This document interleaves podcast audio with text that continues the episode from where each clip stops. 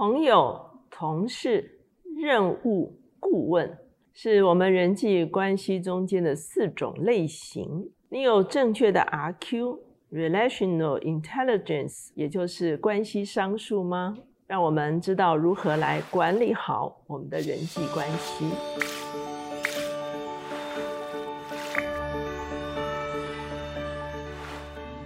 大家好，我是乔美伦老师。每两周一次，在乔氏书房和大家见面。今天我们的单元是天书橱窗。昨天呢是教师节，耶稣是我们永远的拉比，我们永远的老师。所以今天我们这本书叫做《跟耶稣学人际关系》。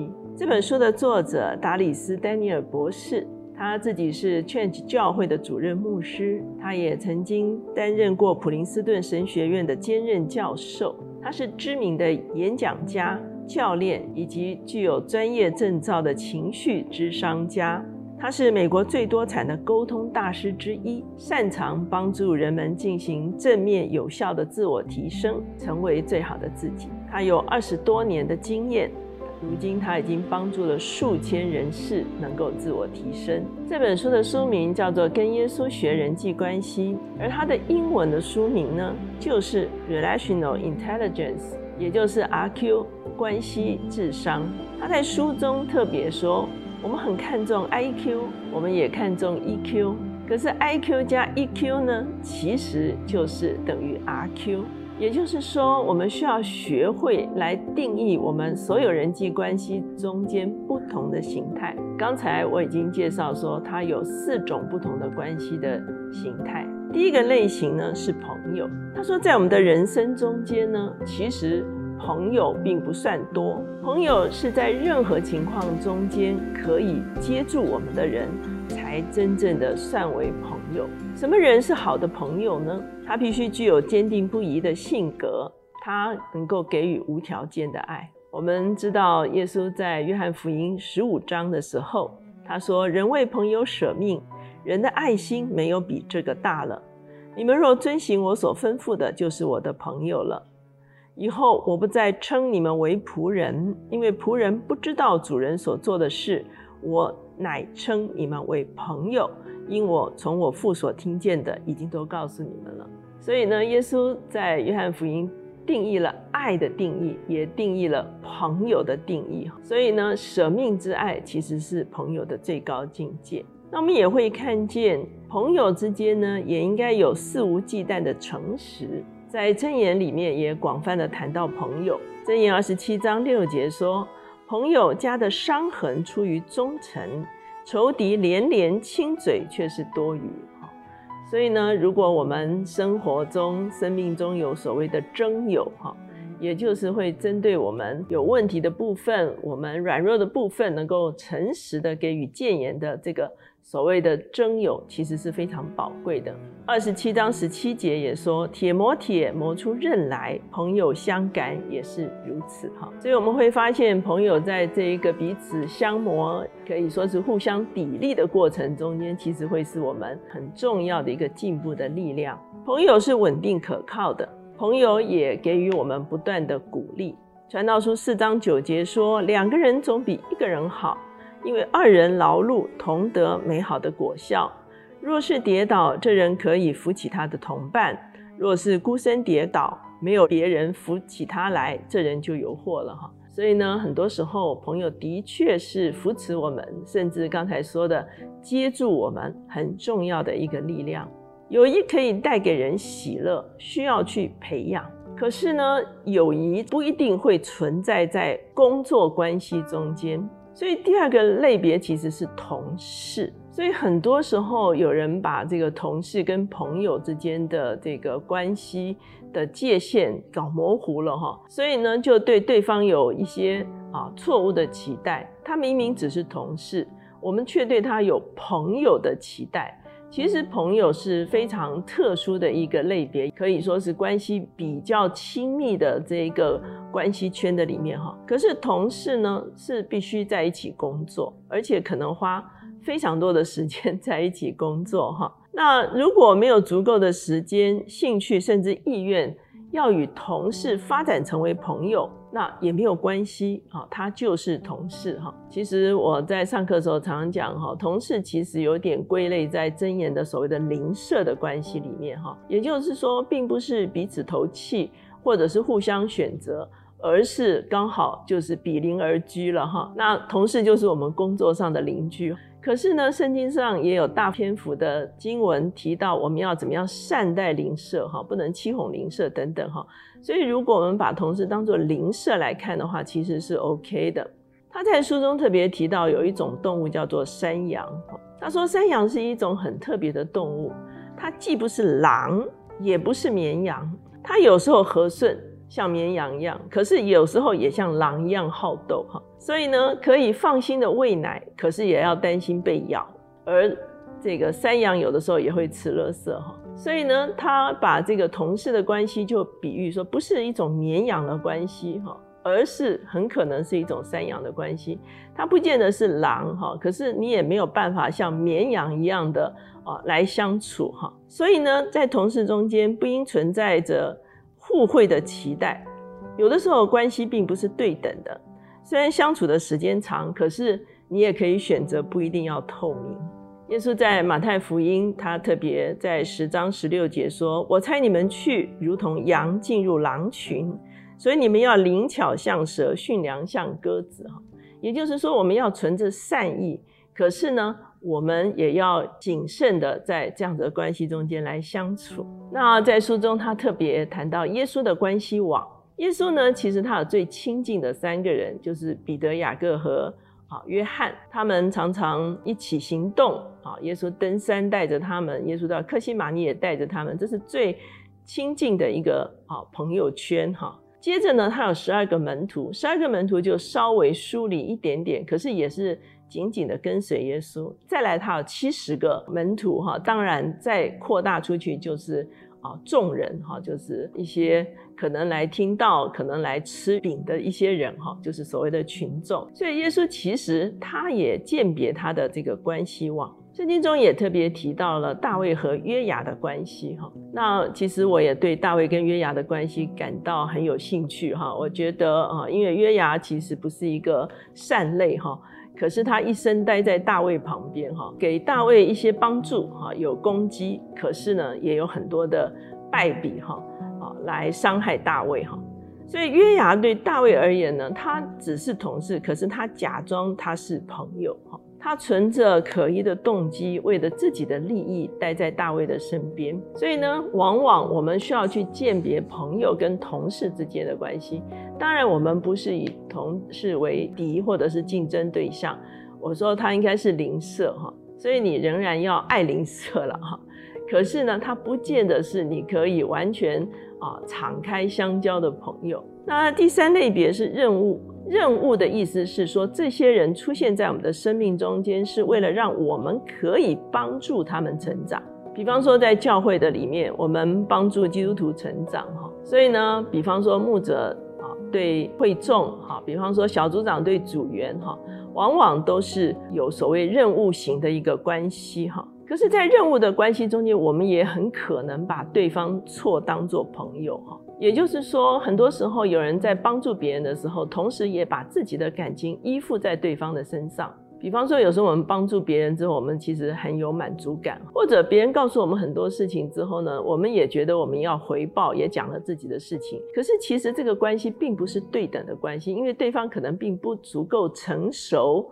到来承接你的比较秘密的事情，或者是你的软弱，所以呢，我们所帮助的对象，并不是应该是我们情感依附的对象。比方说，在书里面，他特别用耶稣差派门徒来做例子。那这段经文呢，就是耶稣差派他的门徒哈，走遍各城各乡哈，去传福音的这段经文。那特别他谈到说，你进到一个城镇的时候呢，谁是？OK 的人哈，你就向他问平安，并且住在他的家里哈。也就是说，当你要帮助别人的时候，别人必须视你为珍贵的资产，他相信你对他是有价值的哈。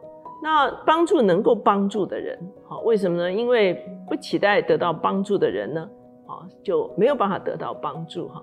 有的时候我们在这个智商或辅导的领域，我们称这个叫做求助意愿哈，也就是说他愿意得到帮助，你才真的能够帮助他们。如果拒绝帮助的时候啊，在圣经中也讲到说，他们离开这个乡镇的时候是要剁掉脚上的尘土，所以呢，他就特别讲到说啊，如果有一些人在你的生命中间是你要帮助的对象的话，你要如何来设立界限？好，那。被帮助的对象不是不能够演变成为朋友哈，可是呢，我们前面谈到了朋友的一些要件哈，那你就自己评估你帮助的对象有没有办法真正的成为朋友。再来第四个类别就是顾问哈，顾问跟任务刚好相反，任务是我们要帮助的对象哈，那顾问呢是来帮助我们成长的一群人。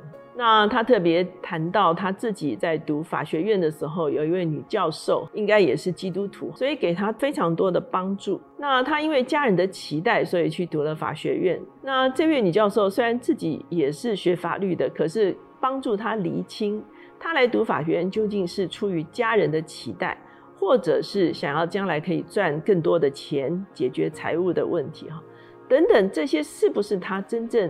啊，最重要的一些因素，所以呢，在整个厘清之后呢，作者就做出了一个完全不一样的选择。那他后来选择去读神学院了哈。所以呢，顾问其实它是一种长期在我们生命中间来增加我们生命价值的一些人哈。那有的时候我们在中文的时候，我们比较会谈导师了哈，mentor 哈。也就是说，在我们的生命中间，长期的指导我们、帮助我们成长的人哈。所以他谈到这里的时候，他把四个类型都解释得非常清楚之后，他就说，其实我们很重要的一个任务，就是要把不同的人放在不同的类别的里面哈。那为什么呢？因为如果我们把人放在错误的类别的里面的时候呢，我们啊，往往就会非常的失望哈。因为我们会对对方有错误的期待，我们把人放到对的类别里面，不但对自己有好处，其实对对方也是有好处的。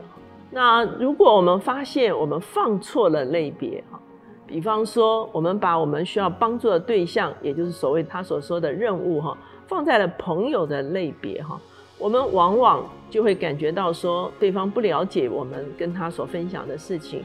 甚至对方没有办法为我们的问题来保密，那或者是对方根本承担不起我们跟他们所分享的事情，所以我们就需要来辨认并且接受这件事情，而且要把不同的人放在不同的类别的里面。那当我们审视过这个之后呢，我们可能就需要做一些调整。那当然，调整人际关系的过程呢，其实是需要渐进的，是需要时间的哈。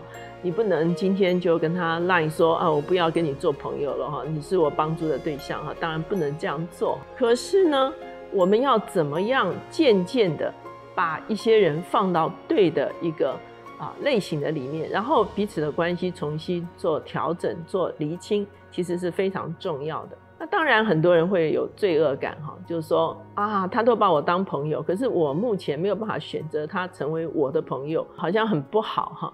可是事实上呢，的确需要去评估这件事情，以至于你最后要选择为自己的人生负责任哈，而不是让一些其实并不适合做你朋友的人进到你生命比较内圈的这个领域的中间。所以呢，他在书中哈也大力的推荐这个啊 Henry Cloud 他们的这个界限丛书哈。界限丛书，我们在乔治书房也介绍了好几本哈，所以呢，这个它其实也充分的使用了界限这个概念哈，来讲到怎么样来厘清这些啊人际关系。他也谈到一个让我们觉得很艰难的事情，就是把某些人从生命中间删除。也就是说，一些关系实在是太不健康的时候，有的时候你可能需要。做这个动作，也就是说把对方删除。那什么样子的例子让我们看见呢？我们看见耶稣在他的十二个门徒中间有一位就是犹大。我们知道彼得也出了一些差错哈，那彼得也有软弱，可是最后呢，彼得并没有被排除在耶稣的朋友圈，仍然与耶稣保持亲密的关系。可是呢，犹大最后其实是被删除哈。那有的时候我在谈到耶稣跟犹大关系的时候，其实我自己常常会说，是犹大把耶稣删除了。也就是说，在最后晚餐的时候，耶稣还是蘸饼给他吃。那意思就是说，犹大，我向你是敞开的，你向我敞开吗？那经文说，撒旦进了犹大的心哈。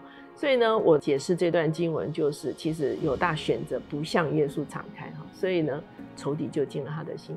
所以，与其说耶稣把犹大删除了哈，不如说其实是犹大把耶稣删除了。也就是说，有些关系可能必须选择结束哈。那这样子的选择，其实往往不是啊，让我们非常的愉快哈。可是呢，有的时候也需要当机立断。他在最后特别讲到说，当我们思想什么人是什么类型的关系的时候，其实也要思想一下自己是不是一个好的朋友哈。那你应该选择好的朋友，可是呢，你也应该成为好的朋友。你希望别人怎么样对你，那你就要选择成为那样子的朋友。那在书最后，他就特别讲。到路德哈，他说路德记给人家一个非常啊浪漫的一个感觉哈，就是路德后来啊嫁到波阿斯哈啊，果然是这个好好的女孩嫁给财主哈，是好的这个结局了哈。可是呢，他特别讲到说，路德之所以会跟波阿斯结婚，在乎波阿斯看重的是路德的忠诚哈。那路德是对谁忠诚呢？路德其实是对他的婆婆拿阿米忠诚哈。也就是说，在拿尔比人生最低谷的时候，路德仍然与他结盟，哈，与他同行，来扶持他的婆婆，哈。这个忠诚使得普阿斯觉得路德是可以信任的一个伴侣。所以呢，他跟普阿斯建立关系，其实在于他生命中间的特殊点就是忠诚。我在这边顺道一提，哈，路德记其实它的核心的信息就是忠诚之爱。那它有一个字 “hesed” 这个字，哈，有的时候在圣经可以翻成慈爱。或者是恩爱，那在路德记的里面，它被翻译成为恩待。上帝是恩待人的哈，那路德也恩待他的婆婆啊。珀阿斯也是一个恩待众人的人，所以呢，其实路德记里面有一个很核心的概念，就是忠诚之爱。在书的最后，哈，作者说，对耶稣而言呢，他有一位顾问，就是天上的阿巴父神，他有他的门徒成为他的朋友。他有七十个跟随他的人，可以算是同事哈，因为他们 work together 哈。那也有很多如同羊没有牧人一般的群众，成为他所要服侍的任务哈。所以在耶稣的一生中间，其实他非常清楚的界定他的人际关系网，而把对的人放在对的人际关系类型的里面。所以今天这本书。跟耶稣学人际关系，就推荐给大家。